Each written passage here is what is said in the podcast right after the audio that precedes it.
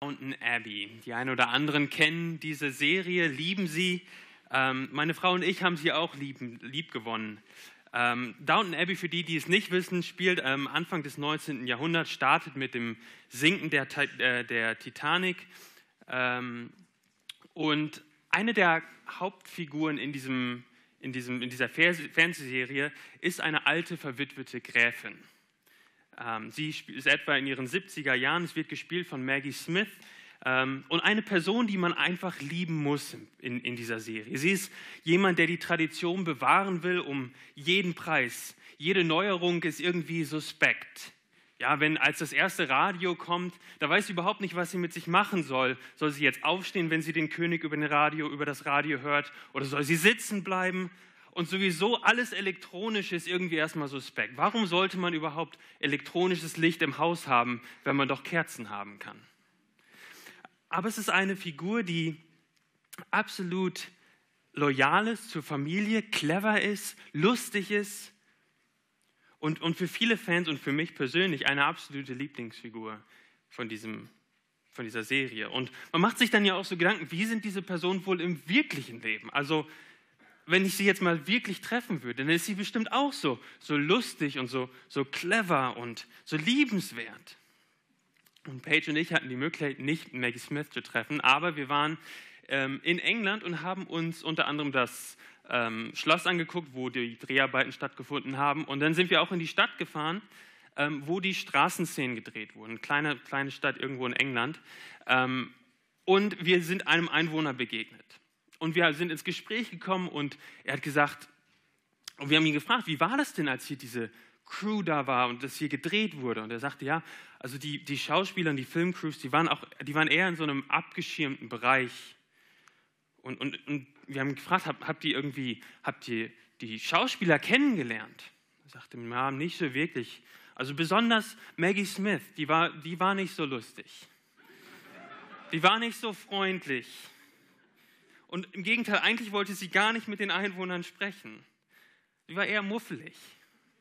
Ja, und für Paige und mich war das schon ein bisschen ernüchternd. Ja, man hätte sich das irgendwie anders gewünscht, sich sie anders vorgestellt. Ich weiß nicht, wie sie in Realität ist, aber anscheinend an diesem Moment, an diesem, an diesem Zeitpunkt war sie eher nicht so lustig und clever und liebenswert. Das perfekte Bild, was wir in unserem Kopf hatten, wurde auf einmal mit der Realität konfrontiert und so in etwa ist das auch mit unserem Text heute. Vielleicht haben wir ein gewisses Bild von Jesus in unserem Kopf, wie wir Jesus uns vorstellen. Und dann kommt ein Text aus der Bibel, der doch irgendwie so ganz anders ist und uns mit der Realität von Jesus konfrontiert. Lass uns den Text lesen, Lukas 12, 49 bis 53. Ich bin gekommen, ein Feuer auf die Erde zu bringen und wie wünschte ich, es wäre schon entzündet. Aber ich muss mich taufen lassen mit einer Taufe. Und wie drängt es mich, bis sie vollbracht ist? Meint ihr, dass ich gekommen sei, Frieden auf Erden zu geben? Nein, sage ich euch, sondern vielmehr Entzweiung. Denn von nun an werden fünf in einem Haus in zwei sein, drei mit zweien und zwei mit dreien. Der Vater mit dem Sohn in zwei, der Vater wird mit dem Sohn in zwei sein und der Sohn mit dem Vater die Mutter mit der Tochter und die Tochter mit der Mutter, die Schwiegermutter mit der Schwiegertochter und die Schwiegertochter mit ihrer Schwiegermutter. Jesus nennt hier also den Jüngern den Grund seines Kommens. Und er sagt, an seiner Person und an seinem Werk wird sich die Menschheit in zwei Gruppen aufteilen. Diejenigen, die ihn im Glauben annehmen und diejenigen, die ihn im Glauben ablehnen. Und wir sind in diesem Abschnitt immer noch in dieser Predigt, die Jesus predigt äh, teilweise direkt an die Jünger, teilweise an die große Menschenmenge. Und hier führt er das weiter und spricht an die, immer noch an die Jünger und warnt sie letztendlich vor den Konsequenzen einer treuen Nachfolge von Jesus. Das Bekenntnis zu Jesus bedeutet nicht nur, wie wir das ähm, in, in, Kapitel 12, 1 bis 12 gelesen haben äh, und darüber die Predigt gehört haben, das bedeutet nicht nur, dass uns Obrigkeiten ablehnen werden und dass wir Probleme damit bekommen. Nein, die Konsequenzen geht auch direkt durch die, durch, das, durch die engsten Beziehungsgeflechte unseres Lebens, direkt durch die Familie. Und so wird dieser Text ein Aufruf zur Bereitschaft, alles aufzugeben, um Jesus nachzufolgen. Wir sehen auch, Jesus lässt sich nicht missbrauchen für eine, eine falsche Toleranz. Jesus ist nicht jemand, der niemals Nein sagt. Und deswegen, manche Leute finden diese Texte so unangenehm, dass sie versucht haben, sie wegzuschieben, sie um, umzudeuten, wegzureden, ja, zu, zu ignorieren. Und das ist eine Art und Weise, wie wir mit solchen Texten umgehen können. Wir können sie wegschieben. Und die andere Art und Weise, und das ist das, was wir heute Morgen hier machen wollen, ist, diesen Text anzuschauen und das zu sehen, dass nur dieser Jesus, der Jesus, der trennt, der wahre Jesus ist. Und wir wollen das in drei Punkten machen. Der erste Punkt, warum Jesus gekommen ist, Vers 49. Der zweite Punkt, was Jesus tun muss, Vers 50. Und dann die Verse 51 bis 53, der dritte Punkt, warum Jesus nicht gekommen ist. Warum ist Jesus gekommen? Er fängt ja direkt damit an in Vers 49. Ich bin gekommen, ein Feuer auf die Erde zu bringen. Und bezieht sich hier auf das erste Kommen und in dem Sinne ist es ein Adventstext. Ist nicht unbedingt ein Adventstext, den wir vielleicht unseren Kindern zum Auswendiglernen aufgeben, um es dann vor Oma und Opa am Weihnachtsabend vor, vorzusagen aber es ist dennoch ein Adventstext. Es geht um das Kommen von Jesus. Und in der Bibel haben wir immer beides. Wir haben in der Bibel sowohl das, was geschichtlich passiert ist, als auch die Interpretation dieser Geschichte. Das heißt, die Bibel gibt uns nicht nur die Weihnachtsgeschichte und sagt dann, okay, guckt mal, was ihr daraus machen könnt, sondern die Bibel gibt uns auch die Interpretation davon. Wir sehen das hier. Warum ist Jesus gekommen? Vers 49. Er sagt, ich bin gekommen, ein Feuer auf die Erde zu bringen. Andere Übersetzungen schreiben, er ist gekommen, das Feuer auf die Erde zu werfen. Was war, was war Feuer? Und wir lesen in, im, im Anfang vom Lukasevangelium, dass Johannes über Jesus schreibt, dass, er, dass dieser Jesus mit, einem, mit dem Heiligen Geist und mit Feuer taufen wird. Wir sehen auch in Offenbarung zum Beispiel, dass Engel im Gericht Feuer auf die Erde werfen. Also es hat auch etwas mit Gericht zu tun, mit Trennung. Und dann sehen wir in unserem Text, dass er, dass er sagt, dieses, ich wünschte, dieses Feuer wäre schon entzündet. Also es ist, als ob etwas angezündet wird und sich dann auch ausbreitet. Und wir sehen in unserem Kontext, das hatte ich ja eben schon gesagt, dass es darum geht, wie Nachfolge von Jesus aussieht und dass das auch bedeutet, dass es da gewisse Unterschiede gibt, eine gewisse Trennung gibt zwischen denen, die Jesus nachfolgen und nicht nachfolgen. Und deswegen glaube ich, dass hier in diesem Kontext, wenn, wenn Jesus von Feuer spricht, dass es darum geht, dass es um die Ausbreitung des Evangeliums durch das Wirken des Heiligen Geistes geht, sodass offenbar wird, wer zu Jesus gehört und wer nicht. Also es geht um die Ausbreitung des Evangeliums durch das Wirken des Heiligen Geistes sodass offenbar wird, wer zu Jesus gehört und wer nicht. Wer sich an den Anfang der Predigtserie äh, durch das Lukasevangelium erinnert, in Lukas 9 kommt diese Geschichte vor, wo Jesus sich abwendet von seinem Dienst in Galiläa und sich hinwendet zu seinem Dienst oder sich auf den Weg macht nach Jerusalem. Und da kommt diese Geschichte, wo sie durch ein samaritisches Dorf gehen wollen und die Samariter sagen, oh, euer, euer Ziel ist Jerusalem, wir lassen euch hier nicht durch. Und dann kommen Jakobus und Johannes und was sagen sie? Oh, wir wollen wie Elia sein, wir wollen Feuer vom Himmel regnen lassen und sie verzehren. Und was sagt Jesus dann? Er sagt, der Sohn des Menschen ist nicht gekommen, um die Seelen der Menschen zu verderben, sondern zu erretten. Was machen wir jetzt damit? In, in Lukas 9 ist es, als ob Jesus die Jünger dafür ermahnt, wofür er nachher dann sagt, dafür bin ich gekommen. Ich bin gekommen, um Feuer zu bringen. Und dort versuchen die Jünger Feuer vom Himmel zu bringen. Jesus sagt, nein, macht es nicht. Was macht Jesus hier? Warum macht er das? Ist das ein Widerspruch? Ich, ich, das ist kein Widerspruch. Die Jünger wollten den verhassten Samaritern eins auswischen. Der Grund, warum die Samariter sie nicht durchgelassen haben, war, hatte nichts mit Jesus an sich zu tun. Es hatte nur etwas damit zu tun, dass Jerusalem ihr Reiseziel war. Und da sagt Jesus, nein, Ich möchte, dass auch diese Samariter irgendwann erkennen, dass ich der Herr bin und der Heiland bin. Deswegen verderben wir sie jetzt nicht. Aber in unserem Text in, in Lukas 12 geht es nicht um ein willkürliches, willkürliches Gericht, weil Menschen gemein gewesen sind zu den Jüngern. Hier in Lukas 12 ist das Gericht, dieses Feuer, direkt verbunden mit der Botschaft von Jesus Christus und seinem, und seinem Werk am Kreuz. Wir sehen das ja in den Vers 49, wo er sagt, und wie wünschte ich, es wäre schon entzündet. Also es ist als, als ob das Feuer kann noch nicht kommen, weil Jesus an einem Punkt in seinem Leben steht, an dem noch nicht die Grundlage da ist, um dieses Feuer zu bringen. Und dieses, diese Grundlage, das werden wir gleich in dem zweiten Punkt sehen, ist das Kreuz.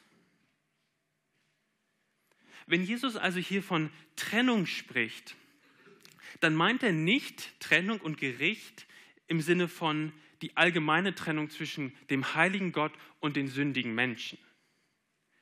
Was er hiermit meint, mit dem Feuer, das er bringen will, die Trennung, die er verursachen will, ist die Trennung zwischen denjenigen, die an Jesus glauben und denjenigen, die an Jesus nicht glauben. Diejenigen, die Jesus anbeten als ihn Herrn und Heiland und die, die ihn ablehnen.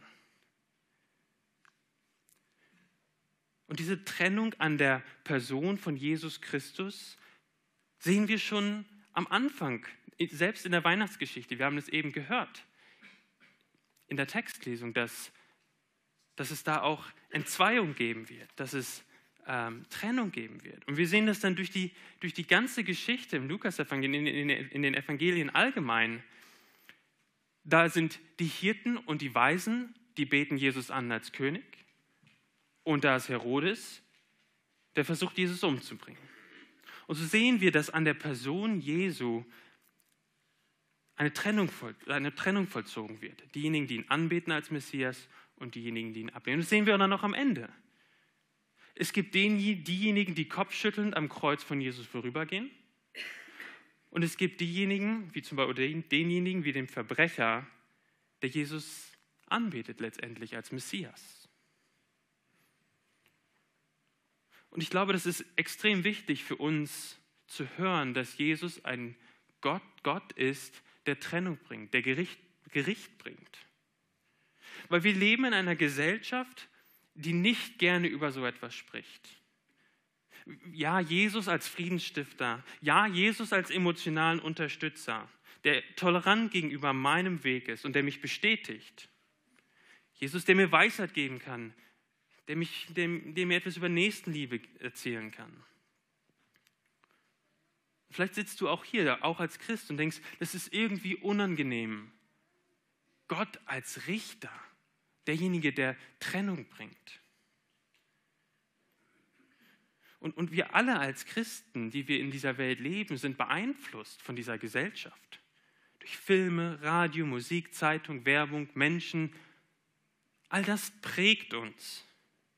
Und, und die Aufforderung ist nicht, ach, da müssen wir uns abschotten und einigeln Nein, nein, die Aufforderung an uns ist, tiefer darum, darüber nachzudenken, warum es so wichtig ist, dass Jesus tatsächlich der Richter ist, der trennt.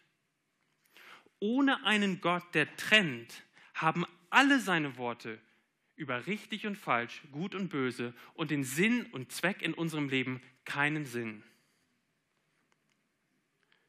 Gott ist ein Gott, der sagt, was richtig und falsch ist.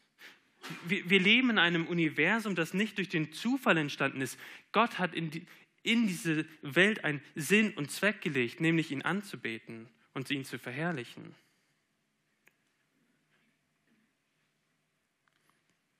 Die Botschaft vom Gericht ist ein unglaublich notwendiger Bestandteil für das Christentum. Für das Christentum. Ohne ein gerechtes Gericht würde das, was Gott darüber sagt, was richtig und falsch ist, keinen Wert mehr haben. Wenn kein letztendlicher Richter mehr da ist, der Trennung bringt und der Gericht gibt, dann sind alle Worte über Gut und Böse umsonst. Es ist wie, wie ein Gesetzbuch ohne Gericht und Richter. Es sind bloße Worte. Oder, oder wie ein Richter ohne die Staatsmacht, die Urteile durchzusetzen. Es ist einfach nur heiße Luft. Gott steht hinter seinen Anweisungen und seinen Geboten und er wird treu und gerecht richten. Aber Jesus selbst weiß, dass eine Zweiteilung der Menschen in denjenigen, die Frieden mit Gott haben, die an ihn glauben und diejenigen, die ihn ablehnen, nur dann möglich ist, wenn diese erste Trennung zwischen dem heiligen Gott und der, der sündigen Welt aufgehoben wird. Und das ist genau der Grund, warum Jesus in Vers 49 sagt, ich wünschte, es wäre schon entzündet. Und sagt dann in Vers 50, und das ist unser zweiter Punkt, was Jesus tun muss. Er sagt, aber ich muss mich taufen lassen mit einer Taufe. Und wie drängt es mich, bis sie vollbracht ist? Die notwendige Grundlage, damit dieses Feuer, diese Trennung auf die Erde kommen kann, sagt Jesus, ist meine Taufe. Erst wenn die Taufe vollzogen ist, kann diese Trennung stattfinden. Und was er hier mit Taufe meint, das bezieht sich auf sein Kreuz. Und in der Taufe, die er die, die, die physische Taufe, die er gehabt hat, als Johannes ihn getauft hat, da war das schon angedeutet, dass Jesus sagt, ich identifiziere mich mit den, mit den Sündern. Aber jetzt in der Taufe, die er, wo er sagt, die, die, die muss ich noch vollziehen, die muss ich noch vollbringen. Diese Taufe ist die Taufe, in der, in der, in der er nicht nur symbolisch sich mit den Menschen identifiziert, nein, er stirbt für unsere Sünden stellvertretend am Kreuz. Das war also notwendig, damit das Feuer auf die Erde kommen konnte, damit es eine Trennung gibt zwischen denen, die ihm glauben und die ihn ablehnen. Aber die Taufe im Jordan war in dem Sinne nicht schwer für Jesus. Er ist in den Jordan gegangen, wurde untergetaucht, ist wieder aufgestanden oder aus dem, Jordan rausgekommen, ist seines Weges gezogen. Aber diese Taufe, diese nächste Taufe, was sagt uns der Text? Wie ist diese nächste Taufe? Es steht, wie drängt es mich, bis sie vollbracht ist? Oder wie Luther schreibt, mir ist so bange, bis sie, so, bis sie vollbracht ist. Und dieses Wort, was dahinter steckt, beschreibt eine innere Not, ausgelöst durch Umstände. Jesus weiß ganz genau, dass er sterben muss, damit die Menschen mit, Gott versöhnt werden können. Es war keine Option für ihn. Und wir sehen das nachher auch im Lukas-Evangelium, Lukas 22 im Garten Gethsemane, wo Jesus Blut schwitzt und es graute ihn vor dem Weg, der vor ihm lag. Und dann sagt er, nicht, nicht mein Wille, sondern dein Wille geschehe. Und etwas von, diesen, von dieser Angst schwingt hier mit, wenn er sagt, es graut mich oder es ist mir bange, bis sie vollbracht ist. Jesus wusste, dass es nicht nur physische Schmerzen sein werden, die er leiden muss am Kreuz, sondern und vor allem die Trennung mit seinem Vater das Kreuz war der Ort, wo Jesus den, den Zorn des Vaters erlebt hat, den wir verdient hätten für unsere Sünden. Und dann kommt der Moment am Kreuz, an dem es vollbracht ist. Und Jesus ruft, es ist vollbracht. Es hat nicht gereicht, dass er nur leidet. Er musste wirklich sterben. Und deswegen steht das Christentum mit, der, mit dem Kreuz. Diese Taufe, sein Tod, musste er vollbringen. Er musste sie vollenden. Wir Christen brauchen einen toten Messias. Nicht nur einen Messias, der gelitten hat. Wir brauchen einen toten Messias, damit wir einen lebendigen Messias haben können, der tatsächlich fähig ist, uns zu retten. Wir brauchen einen toten Messias, damit wir einen lebendigen Messias haben können, der tatsächlich fähig ist, uns zu retten. Aber in der Warnung von Vers 49 und Vers 50 von dem Feuer steckt auch eine Einladung zur Buße und zur Umkehr. Da steckt die Einladung, dass rebellische Menschen, die von Gott geschaffen wurden und sich gegen Gott gewandt haben, Vergebung in Christus finden können. Und dass Gott uns auffordert, jeden von uns, Buße zu tun und ihm zu vertrauen und ihm zu glauben. Und dann sagt die Bibel, dass wir Frieden haben mit Gott. Ja, Jesus ist wirklich gekommen, Frieden zu bringen. Frieden mit dem, der die ganze Welt geschaffen hat. Aber nicht mit dieser Welt. Nein, als Christ lebst du in einer bösen, gefallenen Welt als Bürger einer zukünftigen Welt. Und wenn es gut läuft für dich als Christ, dann steht die Welt um dich herum vielleicht dir kritisch gegenüber. Aber ganz viele von unseren Glaubensgeschwistern in dieser Welt erleben nicht nur, dass die Welt kritisch ihnen gegenübersteht, sondern dass sie angefeindet und verfolgt werden. Wer verkündigt, dass Nachfolge von Jesus nicht schwer und nur rosig ist, verdreht das ganze Wort Gottes. Es stimmt, in einer gewissen Weise haben wir das beste Leben schon jetzt. Wir leben in Verbindung, in Frieden, schon jetzt mit dem Schöpfer des ganzen Universums. Aber diese Welt ist nicht unsere Heimat. Diese Welt ist das Territorial des Gegenspielers Gottes. Und wir Christen werden es merken. Und genau das ist dann auch der Punkt in den Versen 51 bis 53. Unser dritter Punkt, warum Jesus nicht gekommen ist. Jesus stellt den Jüngern in Vers 51 eine rhetorische Frage. Er sagt, meint ihr, dass ich gekommen sei, Frieden auf Erden zu geben?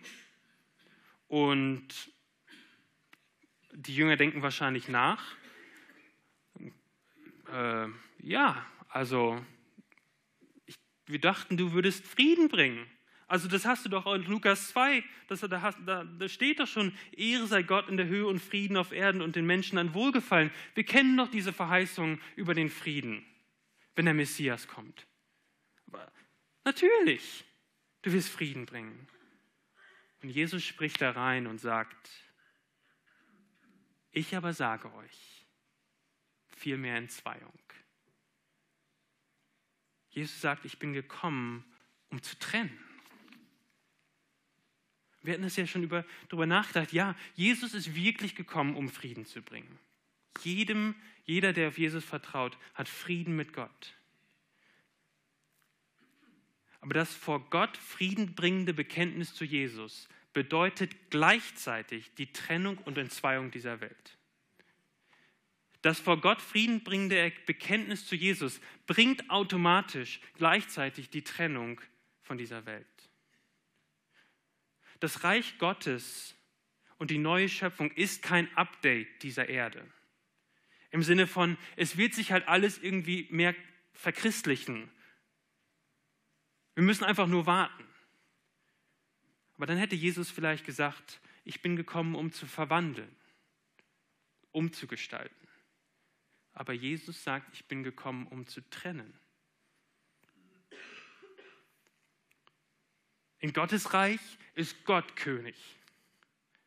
Und die Bürger stehen in seinem Dienst. Der König stellt den Anspruch der absoluten Autorität über alles. Und in dieser Welt, gerade bei uns in der westlichen Welt, ist es ich, der König. Die Menschen um mich herum müssen mir dienen und mich glücklich machen. Ja, Black Friday, das ist so ein westlicher Gottesdienst, in dem es nur darum geht, wie man ein paar Kröten sparen kann. Und es geht so weit, es ist in Deutschland nicht so ausgeprägt wie in Amerika. 2008 wurde ein Mitarbeiter vom Walmart zu Tode getrampelt, weil 2000 Menschen in einen, in einen Laden rein wollten, um irgendein, irgendwelche Superdeals haben wollen. Und da sehen wir, Gottes Reich, in Gottes Reich geht es darum, dass Gott König ist. Und in unserer Welt oder in der, in der Welt, in der wir leben, ist es Ich, das regiert.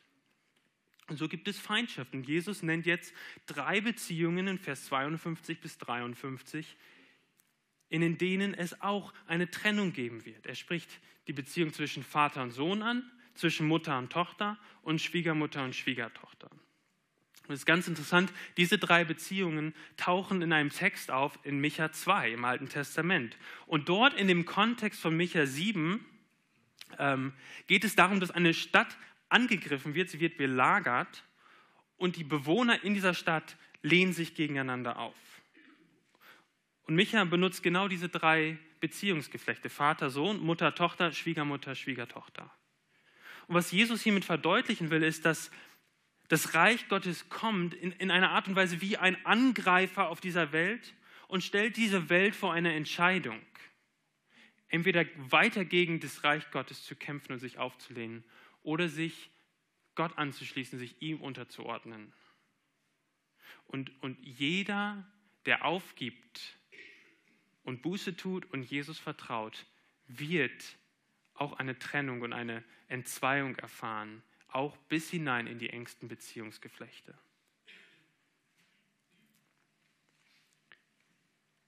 Und diese Liste ist keine abschließende Liste. In dem Sinne, also es wird eine Trennung passieren zwischen Vater und Sohn, Mutter und Tochter, Schwiegermutter und Schwiegertochter, aber nicht zwischen Schwiegersohn und Schwiegervater. Da wird das nie passieren. Ja? Also, sondern das ist, ein, ist keine abschließende Liste, sondern er benutzt einfach drei Beispiele, um zu zeigen, das Bekenntnis zu Jesus wird die engsten Beziehungen auseinanderbrechen. Das geht durch die Familie, aber damit beschreibt er auch jegliche Beziehungen in unserem Leben.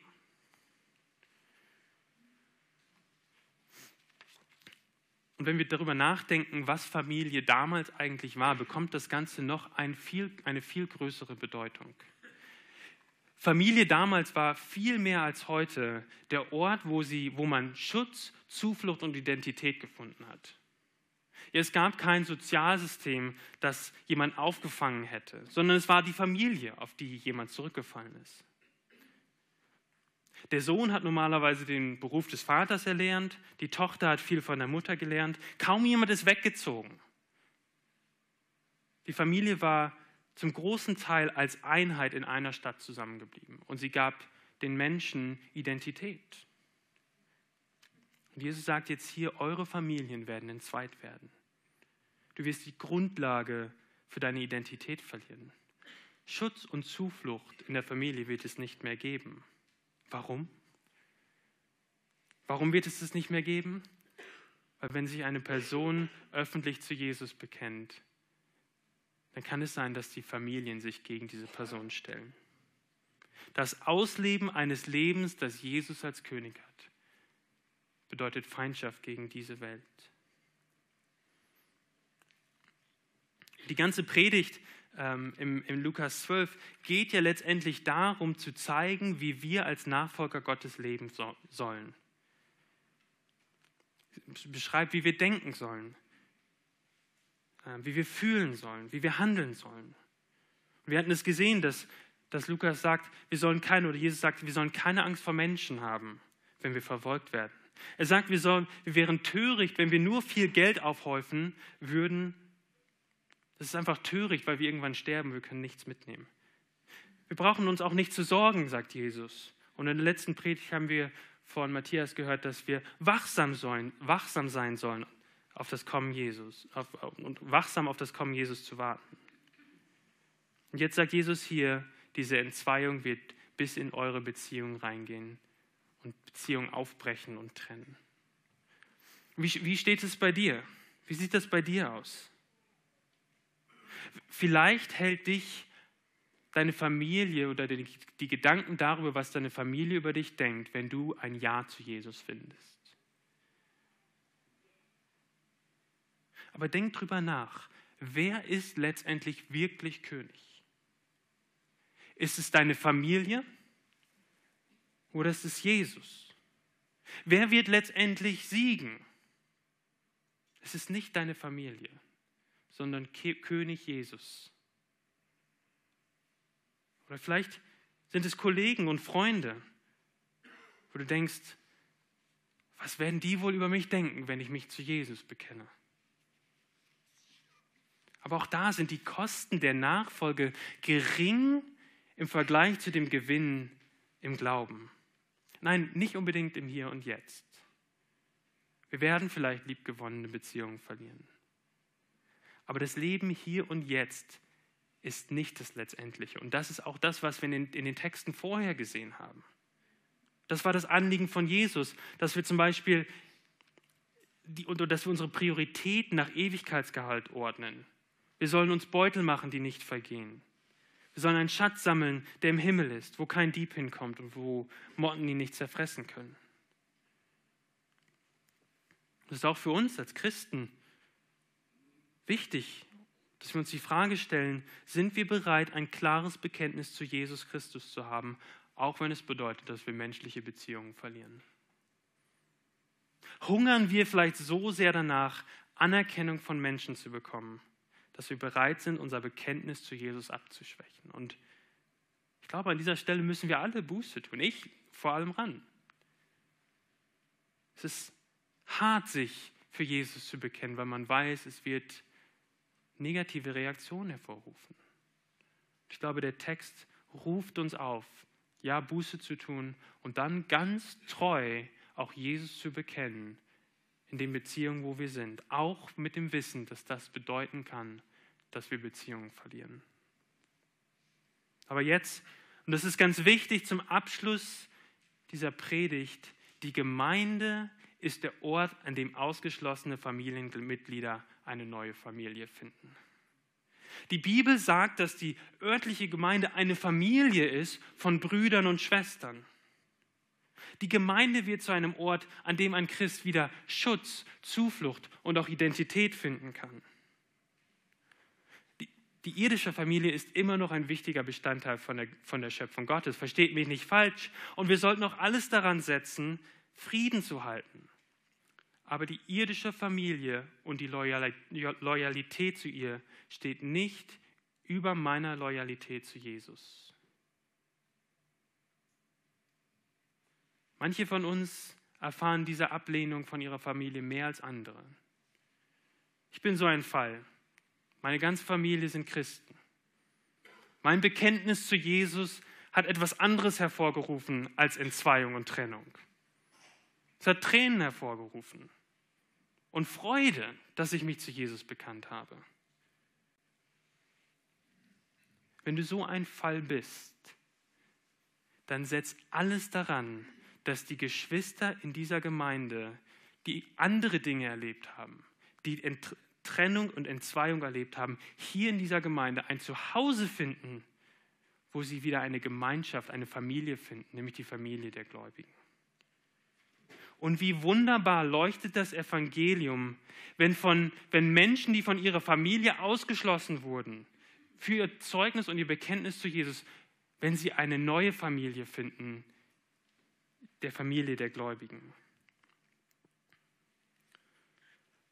Und so wird dieser Text, der so doch, der irgendwie ein Adventstext ist und doch kein klassischer Adventstext, so wird dieser Text eine eine Ermutigung für uns, treu Jesus nachzufolgen.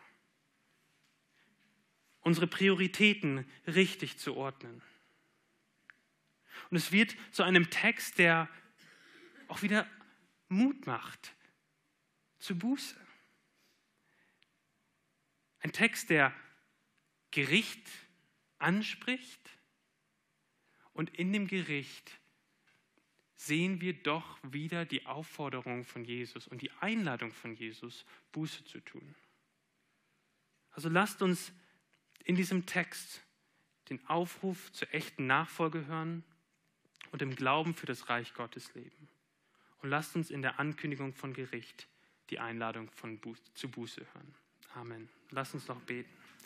Himmlischer Vater, hab Dank für, ähm, ja, für dein Wort, dass du dass du der bist, der du bist, dass du ein Gott bist, der trennst, ähm, dass, du, dass es Konsequenzen hat.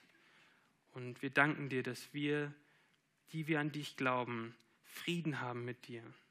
Und wir bitten dich für all diejenigen, auch die jetzt hier unter uns sind, die vielleicht wegen ihres Bekenntnisses zu dir Schweres erleiden, dann bitten wir dich, dass du ihnen stärkst, an dir festzuhalten und dass sie auch hier in dieser Gemeinde eine Gemeinschaft finden, in dem sie aufgefangen werden. Amen.